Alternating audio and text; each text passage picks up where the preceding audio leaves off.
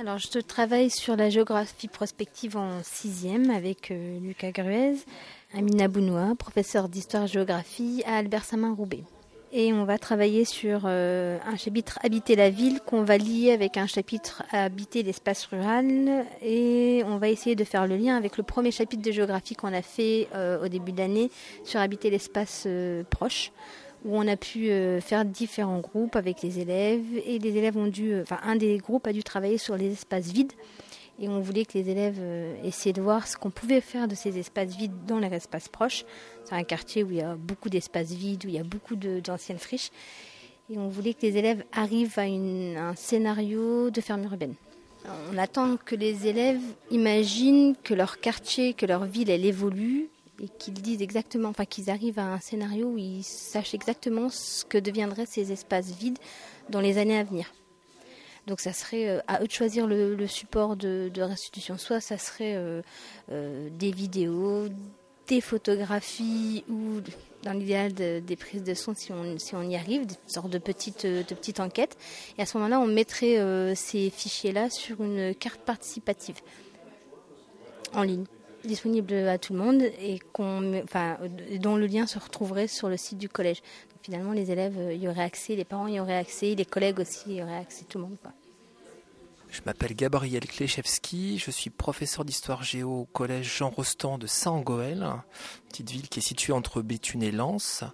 Et mon projet de géographie prospective consiste à essayer de faire comprendre aux élèves la notion d'acteur de montrer aux élèves que l'habitant est un acteur et pas simplement un consommateur d'espace. Donc l'idée c'est de travailler à partir de la leçon sur euh, mon espace proche, de les projeter dans des scénarios qu'ils vont imaginer euh, à horizon de 10, 15 ou 20 ans.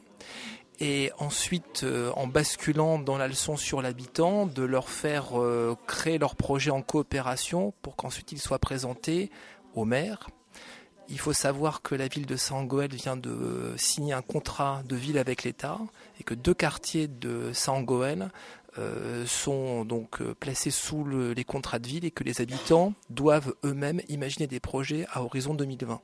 Donc euh, le travail des élèves et de leurs parents est en parallèle en fait. Et ça doit aboutir au final à une exposition courant janvier-février qui sera dans le couloir du collège et qui sera aussi en mairie, puisqu'on va euh, finir euh, par rencontrer monsieur le maire. Et les élèves pourront confronter leur regard avec le regard d'un acteur institutionnel. Alors, la question que je vais vous poser maintenant à tous les deux, c'est euh, comment en êtes-vous arrivé à aborder cette pédagogie de la géographie prospective? Qu'est-ce qui vous a amené à adopter ce type de démarche? Moi, c'est Madame, euh, Madame Alab qui m'a intégrée dans, dans, le groupe de géographie prospective quand le projet a commencé à se mettre euh, en route, donc dès le début.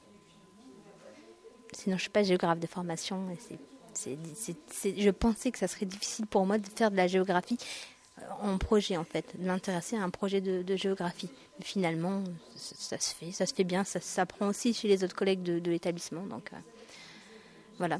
Eh bien, moi, je suis pas géographe de formation, mais je pense que j'aime de plus en plus enseigner la géographie, peut-être même plus que l'histoire.